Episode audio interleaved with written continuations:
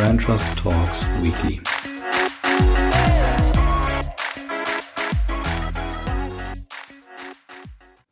Ja, eine neue Runde, eine neue Fahrt kann man sagen. Es geht wieder weiter mit Brand Trust Talks Weekly, meine Einordnung der Markengeschehnisse im wöchentlichen Format. Und ich habe natürlich wieder ein paar Themen für euch rausgesucht. Gewinner und Verlierer gibt's nicht diese Woche. Ähm, aber ich habe trotzdem zwei Fundstücke gefunden und natürlich auch sonst, wie gesagt, ein paar Themen. Ich habe auch einen Gast dabei. Das ist auch immer, immer schön, würde ich sagen. Könnt ihr euch eben drauf freuen. Los geht's. Ja, erstes Thema ist ja das Thema der Woche, war FC St. Pauli letzte Woche die ja jetzt selber Ausrüster werden, weil sie einfach nichts auf dem Nachhaltigkeitsmarkt gefunden haben, ähm, also keine Marke, die sie da unterstützen kann. Und deswegen machen sie es einfach selber, stärken damit ihren Markenkern und zeigen einmal mehr, dass sie im Bereich Markenführung im Fußballbereich durchaus ähm, vorne dabei sind, auch wenn sie fußballerisch jetzt derzeit eben einfach nur ein Zweitliga-Club sind damit habe ich äh, oder ich habe sehr viele Einsendungen bekommen und einige haben eben einfach festgestellt, ja, das ist ein interessanter Case, den sie gar nicht so kannten, da werden sie auch mal reinschauen und das war die Idee. Von daher habe ich mich gefreut über Einsendungen, mal sehen, was nächste Woche Thema der Woche wird. So, starten wir in das erste Thema dieser Woche und zwar ist es das, ja, ich würde mal sagen, New Work, so im, im, weitesten Sinne. Und zwar ist mal wieder eine neue Studie erschienen, die ich mal für euch so ein bisschen reflektiert habe. Die ist von der schwedischen Personalberatung Academic Work und Kantar, dem Marktforschungsunternehmen, ähm, entstanden. Und die haben ein paar Kernerkenntnisse rausgezogen, die ich gerne mit euch teilen möchte. Und zwar erstens, dass es anscheinend junge Talente wieder vermehrt zu sicheren, stabilen Unternehmen führen wird in der Zukunft, eben auch aufgrund von Corona und so hippe Startups eher das Nachsehen hätten. Und eben die führen noch aus, dass Unternehmen und Institutionen, die eben als besonders stabil gelten, bei dieser Umfrage überdurchschnittlich hoch in der Gunst der jungen Talente stehen würden. Und bei dem Ranking, mit dem ja, also keine Studie kommt ja ohne ein Ranking derzeit aus, ähm, haben sie unter anderem zum Beispiel Google, Mercedes und Porsche ganz vorne gesehen. Die zweite Erkenntnis, die Sie dort mit uns teilen, ist, dass ähm, viele Arbeitnehmer in Zukunft eben diese gewonnene Flexibilität, Stichwort Homeoffice, in Zukunft auch sich erhalten ähm, wollen und da auch erwarten, dass das erhalten bleibt. Und die dritte Erkenntnis ist, dass das Thema ja gute Teamarbeit sehr, sehr hoch im Kurs steht. Und jetzt ist natürlich wie immer die Frage, was können wir von dieser Studie lernen? Und da habe ich mal für euch so drei Erkenntnisse aus meiner Sicht nochmal zusammengefasst. Und zwar erstens, ähm, es geht natürlich jetzt darum, die Kommunikation, die eigene Kommunikation anzupassen, was die Arbeitnehmergewinnung angeht ähm, das eben anzupassen, aber ohne eben unglaubwürdig zu werden. Das heißt, jetzt auf einmal irgendeine Quasi-Sicherheit zu zeigen und irgendwie zu sagen, ja, wir haben auch einen sicheren Arbeitsplatz, obwohl wir das gar nicht vielleicht haben oder vielleicht wir dann einfach nicht dafür stehen und das eben einfach nicht dazu passt, das könnte schnell zu einem Bumerang werden. Arbeitnehmer entlarven das in dieser Welt natürlich schnell, das landet dann bei Kununu und Co. Und ähm, schnell hast du da viel Geld vielleicht in irgendwas reingebuttert, ähm, was du auch für echte, authentische Botschaften hättest ausgeben können. Das heißt, heißt also, so eine falsche Authentizität ist eine große Gefahr für Marken und nebenbei kann auch ein bisschen Kante auch helfen, statt sich anzupassen, weil auch Kante kann dabei helfen, eben entsprechende Mitarbeiter zu gewinnen. Das heißt, wenn man eben irgendwo halt nicht ganz so perfekt ist, ähm, kann man das auch mal erzählen und in gleichermaßen vielleicht trotzdem seine anderen Vorzüge dabei kommunizieren. Zweitens ist es, man soll natürlich trotzdem seine Leistung und seine Handlungen überprüfen, weil ähm, wenn man jetzt sagt, irgendwie Kontrolle von Mitarbeitern, die irgendwo im Homeoffice sitzen und man weiß nicht so genau, ob die gerade dort arbeiten, wenn das jetzt so elementar und unabdingbar ist für die Unternehmensführung, dann kann man das ja vielleicht auch auf eine moderne Art und Weise machen. Das heißt also, man könnte hier schon durchaus ähm, sich überlegen, wie man vielleicht die Leistung, die man derzeit er hat im Unternehmen, auch mit ähm, ja, zukünftigen passenden, moderneren Leistungen das eben zu verbinden, um sich da nochmal so ein bisschen anders aufzustellen. Und ähm, da würde ich einfach empfehlen, lieber proaktiv werden und eben an den Leistungen auch schrauben, das so ein bisschen moderner und neuer gestalten, entsprechend der neuen Arbeitswelt, die sich da vielleicht gerade draus bildet, als darauf zu warten, dass sich dann die Mitarbeiter melden und sagen, so hätten sie es gerne. Und die dritte Erkenntnis ist eben, ähm, Kultur ist einer der zentralen Differenzierungsfaktoren man, ähm, wie man auch in der Studie sieht, weil ähm, gute Teamarbeit entsteht ja nicht einfach von selbst. Und sie zu heucheln mit irgendwie Teamarbeit wird bei uns groß geschrieben, was ja gefühlt in jeder äh, Stellenbeschreibung drin steht, das geht eben nur kurzfristig. Wie gesagt, das landet eben auch schnell bei Glassdoor und, und Kununu und Co. Und es wird eben entlarvt. Und das heißt, man muss sich wirklich überlegen, wie schaffe ich denn einen Rahmen, damit eine spezifische Kultur und vielleicht auch eine gewisse Teamkultur auch entsteht. Und äh, man muss diese für diese Kultur im Rahmen schaffen und daran wirklich alles ausrichten, was zum Beispiel auch Anreizsysteme angeht, weil dieser tolle Spruch ähm, zum Thema ja, Culture Eats Strategy for Breakfast, das kommt nicht von ungefähr. Das ist schon, schon richtig so. Wenn die Anreizsysteme im Unternehmen nicht passen, dann kann man sich noch so viel eine Teamkultur wünschen, wenn die Anreizsysteme eben auf Egoismen ausgelegt sind.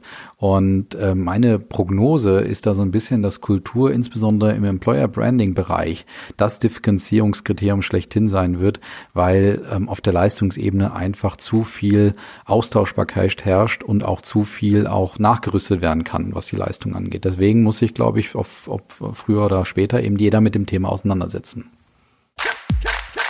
Ja, das zweite Thema der Woche ist so ein bisschen, ja, fast eine Beobachtung, weil ich finde schon, der Wind dreht sich so ein bisschen. Auch wenn wir uns jetzt weiterhin im Lockdown befinden, dieser Lockdown ja erst am Mittwoch jetzt von der Bundesregierung wieder weiter verlängert wurde, das Thema Weihnachten, jeder diskutiert, wie geht's da weiter und so weiter.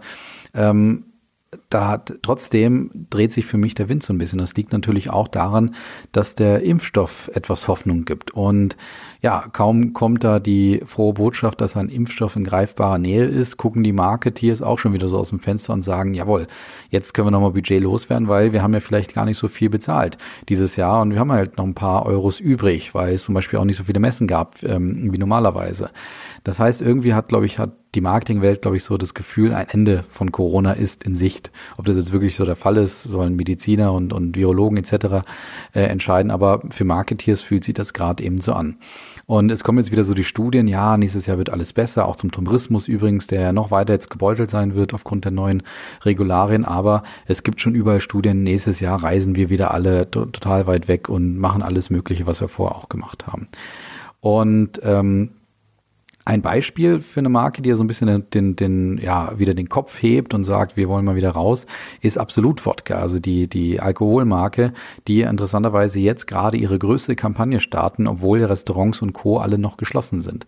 Und ähm, sie machen das aber ganz smart auf, auf eine gewisse Art und Weise, und zwar indem sie eben sagen, ähm, Hashtag IRL in real life, sagen sie nämlich. Also sie freuen sich wieder auf das echte Leben und sie sagen auch, it's in our spirit, also es, es steckt in uns drin, dieses echte Leben, Leute zu treffen, ja, meinetwegen auch feiern zu gehen und Co.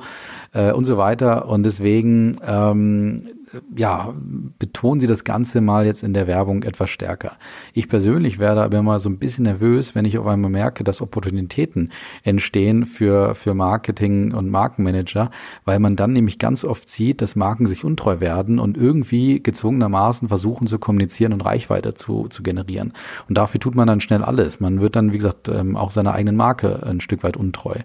Und ich glaube, wir können jetzt in den nächsten Wochen auch so ein paar Flops beobachten ähm, so ein paar Shitstorms bei irgendwelchen gefloppten Kampagnen, weil sich da wieder irgendeine Marke was getraut hat ähm, und etwas gemacht hat, was so gar nicht ähm, passt zu dem, was sie bisher eigentlich gemacht haben. Also da können wir uns vielleicht drauf freuen und das eine oder andere Thema werden wir vielleicht auch hier thematisieren.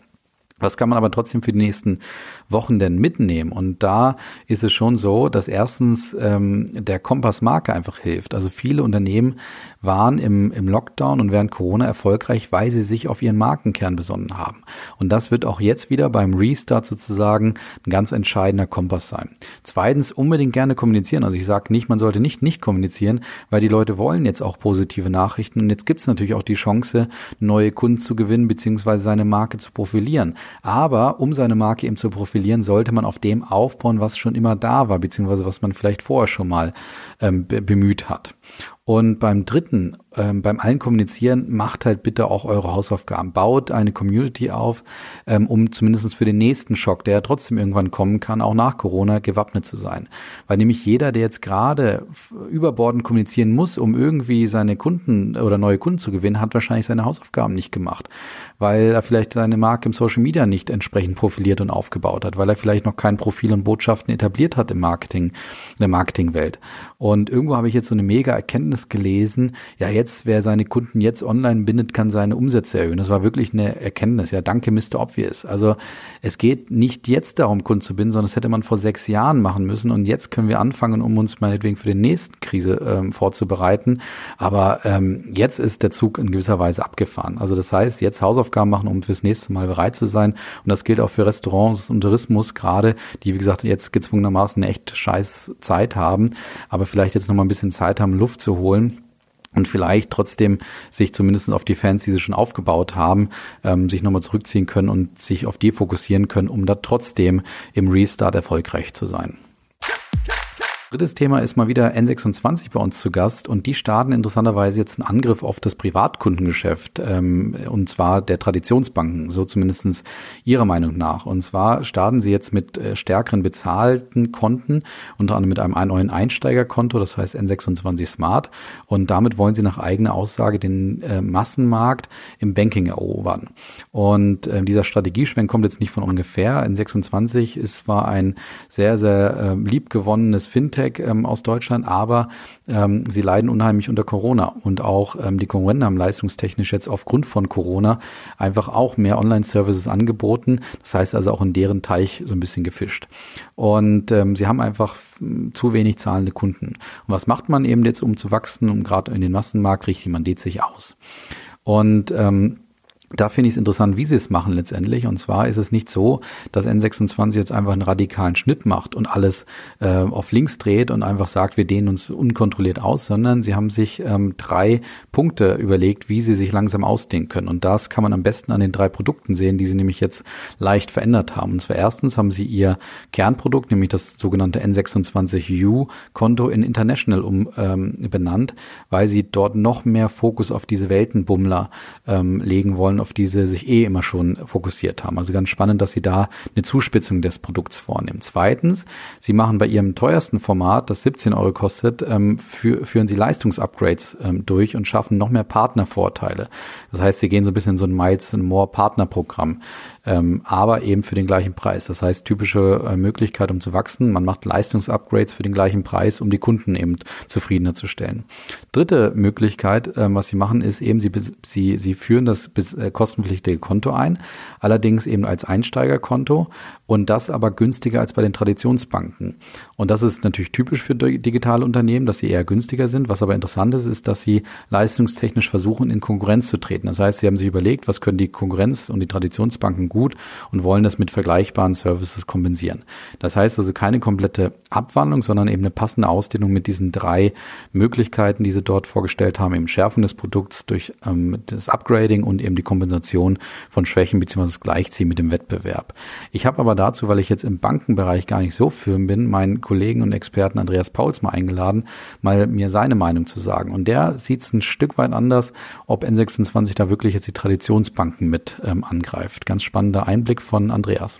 Aus meiner Sicht sind das zwei Punkte. Also greift man mit dem neuen Portfolio wirklich die klassischen Banken an, weil man ja doch sehr stark in Richtung Vielfliegerprogramm geht, Partnerprogramm und aus meiner Sicht eher Amex, Visa, Mastercard ähm, attackiert. Und das andere Thema ist, ob man jetzt über zusätzliche Features oder Programme wirklich die digitale Elite ausreichend ähm, ja, ansprechen kann, um die Zahlungsbereitschaft zu steigern. Weil wenn man sich jetzt mal den Wettbewerb anschaut mit einem äh, Revolut, anderen, die schon in den Startlöchern stehen, ähm, aber auch ähm, einer, einer Tomorrow Bank, die nochmal einen ganz anderen Ansatz fahren, ähm, sagen, okay, wir sind zwar digital, haben zusätzlich nochmal diesen Purpose-Charakter.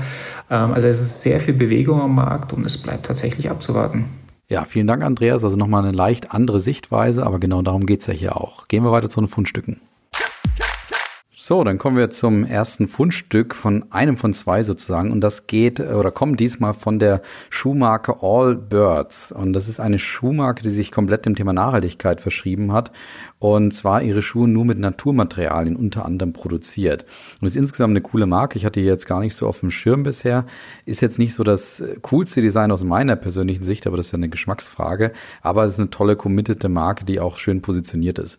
Und diese Marke hat jetzt eine, eine schöne Werbung gemacht bei dem sie ihre Marke wunderbar inszeniert hat und auch vor allen Dingen ihre DNA und Identität sehr gut zum, zum Ausdruck gebracht hat. Und zwar zeigen sie dort einen Werbespot, wo die, wo ein Schuh, der aus Merino-Wolle ähm, hergestellt wurde, von vier Luftballons und vier Laubbläsern in der Luft gehalten wird. Und damit wollen sie vermitteln, dass eben Naturmaterialien nicht unbedingt äh, schwer sein müssen, sondern auch äh, leicht am Fuß liegen können. Und es ist insgesamt ein lustiger Werbespot.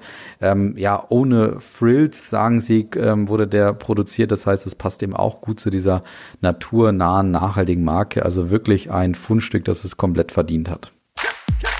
Ja, und das zweite Fundstück der Woche kommt von der Bundeswehr, die eine neue Kampagne gestartet haben.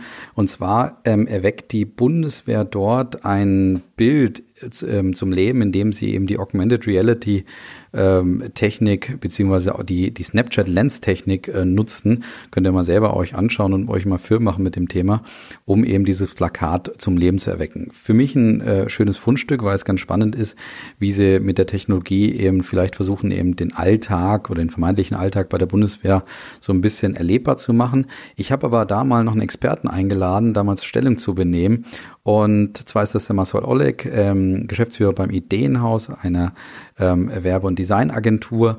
Und ähm, ja, der ordnet für uns den Spot von der Bundeswehr durchaus kritisch nochmal ein.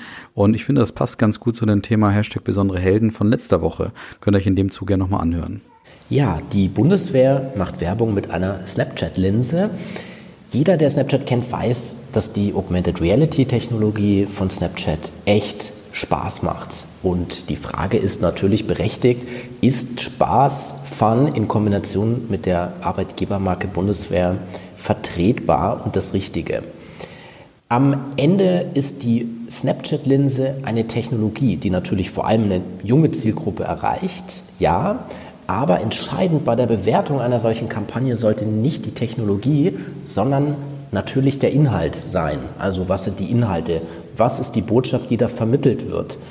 Äh, verführen wir da idealistische junge Menschen zu einer leichtfertigen Bewerbung bei der Bundeswehr mit allen Konsequenzen oder geht es nicht doch darum, ein glaubwürdiges und authentisches Bild der Arbeitgebermarke zu vermitteln?